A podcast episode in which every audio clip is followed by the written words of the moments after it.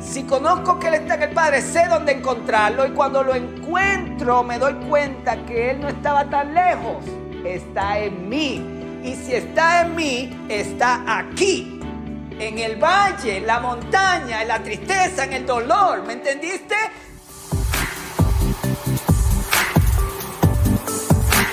Estas palabras conmigo. Mi crecimiento espiritual, es clave, para mi éxito. Longevidad, calidad de vida y victoria. Es la voluntad de Dios que crezcamos espiritualmente. Las ovejas sanas crecen. Las ovejas sanas crecen. En Juan 14, 20, vayamos ahí. Acá lo tenemos, Juan 14, 20. Jesús dijo estas palabras. En aquel día, diga conmigo, Pastor Orlando. Diga, Pastor Orlando. ¿Cuál día? Yo no sé, vamos a descubrir. en aquel día, ¿cuál día? Vosotros conoceréis que yo estoy en mi Padre y vosotros en mí y yo en vosotros. Eso parece un trabalenguas para mí, don Ramón. En aquel día, ¿cuál día? Vosotros conoceréis que yo estoy en mi Padre y vosotros en mí y yo en vosotros. Déjenme darles un, un contexto de aquí, ¿ok? Si usted va al principio del capítulo 14, aquí hay un problema grandísimo que se está presentando. Jesús está anunciando que después de tres años de dar su tiempo y de los discípulos dejarlo todo para seguirlo, se va. Un rabí no abandona a sus discípulos. Esto era una crisis. Esta gente estaba siguiendo a Jesús. Y en el camino habían desarrollado enemistades con quienes querían matar a Cristo y tampoco eran eh, felices con los discípulos de Jesús. Cuando Jesús muere, los discípulos huyeron. Pedro lo negó cuando lo confrontaron. Y Jesús resucita y tuvo que encontrarlos escondidos en un aposento para decirle paz a vosotros, porque no tenían paz. Había sentencia de muerte sobre los seguidores de Jesús. Y Jesús les está diciendo, me voy, ¿a dónde te vas? A la casa de mi padre. Le dicen, muéstranos el camino para cuando nos estén persiguiendo, nosotros saber dónde encontrarte. Muéstranos el camino. Jesús dice, ¿y sabéis a dónde voy? y sabéis el camino. Y ellos dicen, no tenemos idea. Y él dice, yo soy el camino. Pero si estás diciendo que te vas y eres el camino, quédate. Esto era una crisis. Era tal que Jesús les dice en el versículo 1, no se turbe vuestro corazón, porque ya estaban completamente turbados. Em, en el versículo 27, de hecho, Jesús es más específico. Eh, el evangelista Juan nos dice que cómo estaban sintiéndose. La paz os dejo. No tenían paz. Mi paz os doy. Y entonces Jesús les dice, no como el mundo la da. Y ellos, pues, qué clase de paz es esa? En otras palabras, Jesús admitió que no la iban a sentir. Porque si fuese como el mundo la da, la hubiesen sentido. Estaban turbados. Y entonces le dice, ni tengan miedo. Tenían miedo. Tenían ansiedad. La persona más importante de sus vidas y la protección, después de todo lo que habían visto al Señor hacer, Trinidad, sacar demonios, resucitar muertos, sanar enfermos. Lo querían matar y dice la Biblia que se escabullía de entre la multitud. tenían provisión económica garantizada. Jesús dos veces, uno alimentó a cinco mil y en otra alimentó a cuatro mil hombres solamente, sin contar las mujeres y los niños. Todo lo tenían en Cristo. No había manera en que le va a ir mal. Por eso abandonaron todo. ¿Quién no va a seguir a Jesús? El Dios mismo en la tierra, con todos sus milagros y como Pedro dijo, tú tienes palabras de vida. Ellos no tenían que escuchar a Juan el Bautista, nunca iban a escuchar a otro profeta, no tenían que prender la televisión para buscar al apóstol fulano de tal, al maestro fulano de tal. No iban a tener que tener nada porque todo lo tenía Cristo. Y de momento el Señor les dice, me voy a la casa de mi padre, muéstranos la casa para yo estar contigo y papá. Era una posición muy fuerte en la que ellos estaban. Y entonces, volvamos a, de hecho, vamos a leer este, este, este discurso. No se turbe vuestro corazón. Me voy, los voy a dejar solos, no van a sentir mi presencia más. ¿Creéis en Dios? Creed también en mí. Ahí está diciendo, yo soy Dios. En la casa de mi padre muchas moradas hay. Si así no fuera, yo os lo hubiera dicho. Voy pues a preparar lugar para vosotros. Y si me fuere, os prepara, y os prepararé lugar, vendré otra vez y os tomaré a mí mismo para que donde yo estoy, vosotros también estéis. Pero Jesús nos está diciendo, ¿cuándo? ¿Se acuerda? En aquel día, en aquel día, ¿ok? Mantenga eso en mente. Le dijo Tomás, que es el incrédulo. Tomás es el discípulo que no creía que Jesús había resucitado. Y Jesús le dijo, toca mis heridas. Y entonces le dijo, bienaventurado el que cree sin ver. Ese es Tomás. Hay muchos Tomases en la, en la iglesia. Señor, no sabemos a dónde vas. ¿Cómo pues podemos saber el camino? Jesús le dijo, yo soy el camino, la verdad y la vida. Nadie viene al Padre sino por mí. Si me conocieseis también a mí, Padre, conoceríais. Y desde ahora le conocéis y le habéis visto. Felipe le dijo, Señor, muéstranos al Padre y nos basta. Jesús le dijo, en otras palabras, lo que Felipe dijo, ok, si, si, si, si tú no vas a decir dónde es, si tú me muestras al Padre, no necesito que tú me digas porque ya yo sé dónde está el Padre. Muy inteligente Felipe. No lo logró la información del Señor. Dice, muéstrame el Padre. Se fue por al lado. Sneaky se llama ese, sneaky, sneaky. Felipe era sneaky. Muéstranos el Padre y nos basta. Porque ahora entonces vamos al Padre y nos escondemos de los romanos ahí. Jesús le dijo, tanto tiempo hace que estoy con vosotros y no me has conocido, Felipe. El que me ha visto a mí, ha visto al Padre. ¿Cómo pues dices tú, muéstranos al Padre? ¿No crees que yo soy en el Padre? Oiga bien, y el Padre en mí. Las palabras que yo hablo no las hablo por mi propia cuenta, sino que el Padre que mora en mí, Él hace las obras. Creedme que yo soy en el Padre y el Padre en mí. De otra manera, creedme por las mismas obras.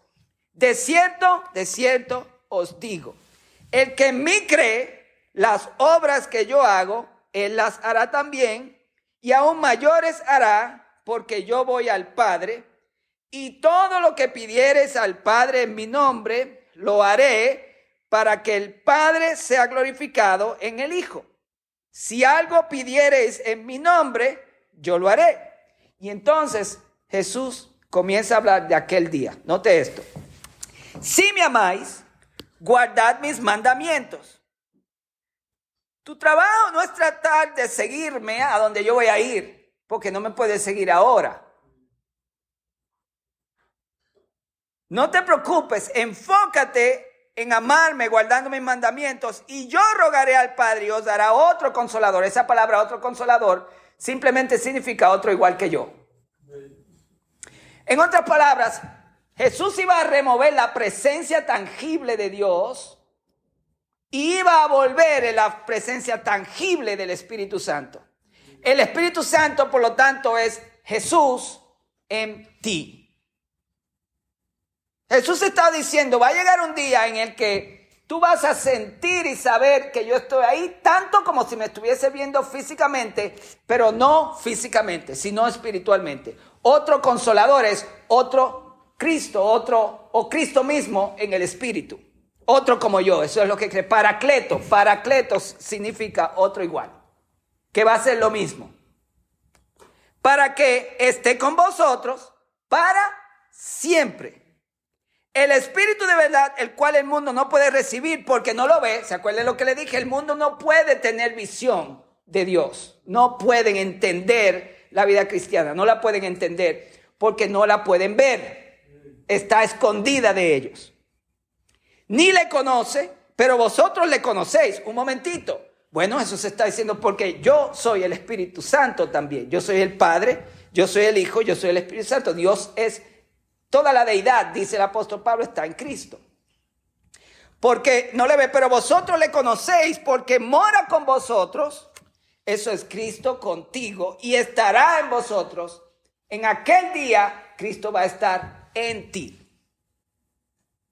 Trinidad, en Hechos 1.8, cuando dice, y recibiréis poder cuando venga el Espíritu Santo sobre vosotros, esa es otra experiencia. Es el Espíritu Santo sobre ti. Cuando Jesús estaba con los discípulos, el Espíritu Santo estaba con ellos. Ahí está. Cuando le dice, ya le conocéis porque mora con vosotros. Está hablando, yo estoy aquí.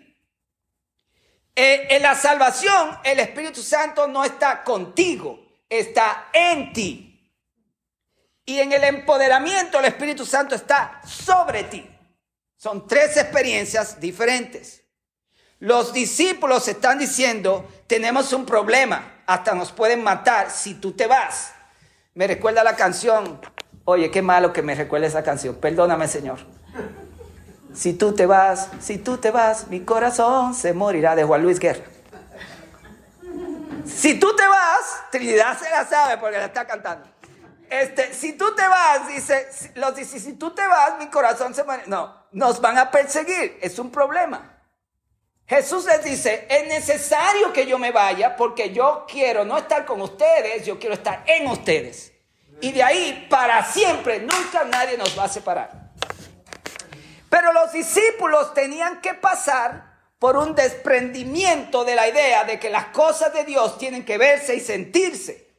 Estaban acostumbrados a tocar al maestro, dormían cerca de él, veían, veían toda su vida, era algo tangible. ¿Cómo te vas a ir? No, no, no, no vamos a sobrevivir. Y a veces, en la vida cristiana hoy, queremos siempre tener una evidencia. Le decían, muéstranos las señales.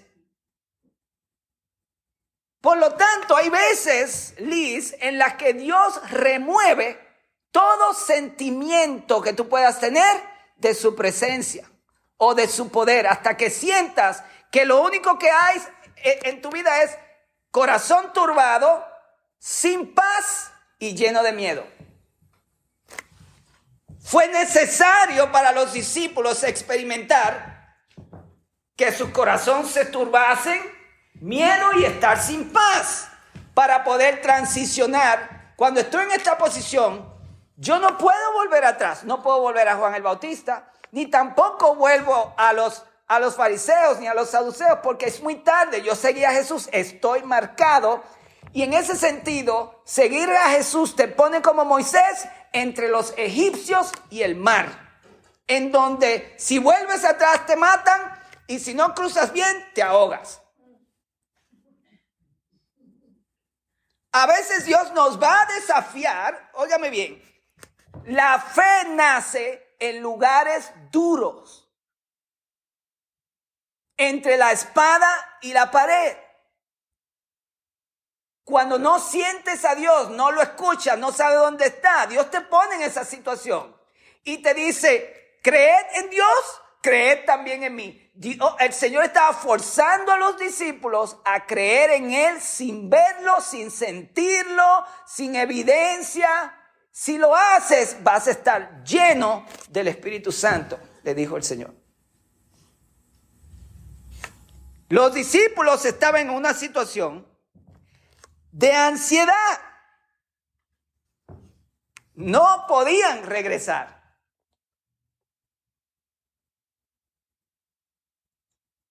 Pedro, cuando Jesús muere, quiso volver a la pesca y le fue mal. No pescaban nada hasta que Cristo llegó y le dijo, tírenla a este lado. Y se llenó. Juan cuenta el número de peces que entraron. Fue tan exacto este milagro. Y luego Jesús le cocinó el pescado y comió con ellos después que resucitó. Y luego llamó a Pedro. Que un día podamos enseñar, eso es una enseñanza muy bonita. Le dice, Pedro, ¿me amas? Tres veces le preguntó. Y entonces le dijo, ¿sabes qué, Pedro? Va a llegar un día en el que tú no vas a controlarte. Otro te va a llevar. En otras palabras, en la vida cristiana hay un momento en el que el Señor te va a poner en una situación donde no puedes irte para ningún lado, sino dejar que Él controle la situación. Aunque lo que sientas, lo que veas, lo que esté pasando, sea sin paz. Lo voy a repetir de nuevo. Este es un principio bíblico. Como les dije, si tienes que forzarlo, no es Dios. Como les dije, las cosas del Espíritu nacen en aislamiento. Así les digo, esto es un principio. Si usted no lo aprende y lo sigue, ah, un día va a tener que hacerlo. Comience temprano. La fe en Dios nace en lugares duros, entre la espada y la pared. Dios, para hacernos crecer, nos desafía a creerle cuando todo se derrumba. Y si avanzamos en esos momentos, comenzamos a ver como el mar, paso a paso, comienza a abrirse. ¿Alguien aquí se identifica con esa experiencia? Señor, nos van a perseguir como el chapulín. ¿Y ahora? ¿Quién podrá defendernos? Y Jesús viene con esta idea que no tiene sentido. No se turbe vuestro corazón. ¿Cómo no se va a turbar si nos vas a dejar solo? Nos abandonaste, eres un traicionero. No, no le dijeron así, pero esa es la idea. Cuando Dios no cambia la situación, esa es la pregunta. ¿Qué haces cuando Dios no cambia la situación? Cuando dura. Es tiempo de cambiar mi reacción. Cuando Dios no cambia la situación, lo que Dios quiere es que hagas las cosas diferentes, que no reacciones como siempre has reaccionado. A eso el Señor estaba desafiando los discípulos. Ahora, volvamos a este versículo 20, donde dice, recuerde que en el versículo 15 eh, en adelante Jesús comenzó a hablar del Espíritu Santo. Cuando usted va al versículo 20, ahora va a entender a qué día se está refiriendo el Señor. A ver si me pueden seguir y contestar. En el versículo 15, si me amáis, guardad mis mandamientos, y yo rogaré al Padre os dará otro consolador. Pare ahí. El Espíritu de verdad, el cual el mundo no conoce ni le ve, pero vosotros le conocéis y estará en vosotros. No os dejaré huérfanos. El mundo no me verá, mas vosotros me veréis porque yo vivo, vosotros viviréis. Y entonces dice, en aquel día, ¿en cuál día? El día en que el Espíritu Santo es derramado. ¿Están siguiendo? En aquel día conoceréis. ¿Cuál día? Si me amáis, les daré otro consolador. Cuando reciban el consolador en vosotros, cuando el Espíritu Santo more en ti, don Ramón, cuando tengas el Espíritu Santo en ti, en ese día tienes que tener tres experiencias de las que quiero hablar en los últimos minutos. Están en el versículo 20, luego nos vamos a mover a introducir la próxima parte. En aquel día, ¿cuál día? El día que el Espíritu Santo es derramado. Conoceréis que yo estoy en el Padre Jesús dijo, ahora mismo no tienen idea, no lo pueden entender. Pero cuando el Espíritu Santo venga, ahí donde usted está, en esa situación que quizás no cambia o que dura demasiado, en esa situación, tú vas a tener tres experiencias. Número uno, vas a conocer. Ah, otra vez, en vez de Jesús decir, en aquel día ya no se va a turbar vuestro corazón, ni van a sentirse ansiosos. No dijo eso. Dicen aquel día, aunque estén pasando por la situación de que no me tienen físicamente, pese a esa situación, van a tener una experiencia espiritual con Dios, transformadora. Número uno, van a conocer dónde yo estoy. Si conozco que Él está en el Padre, sé dónde encontrarlo y cuando lo encuentro me doy cuenta que Él no estaba tan lejos, está en mí. Y si está en mí, está aquí en el valle, en la montaña, en la tristeza, en el dolor. ¿Me entendiste? Dios no te está diciendo, sube a mi presencia para que ya no entiendas el dolor. No, no, no, no. Sube a mi presencia para que experimente que yo estoy ahí contigo, allá abajo, donde se siente que es el infierno. No estás solo, es aquí estoy contigo hasta el fin del mundo. Y entonces dice, y cuando experimentas que yo estoy en el Padre, sabes llegar a mí y te das cuenta que, oh, un momento, estás en mí, dice, y conoceréis íntimamente que ustedes están en mí. ¡Wow! ¿Vieron la progresión? Sé dónde Él está, lo encuentro. ¿Cómo lo encuentro? Me doy cuenta que está en mí. Y cuando sé que está en mí, me doy cuenta que yo estoy en Él.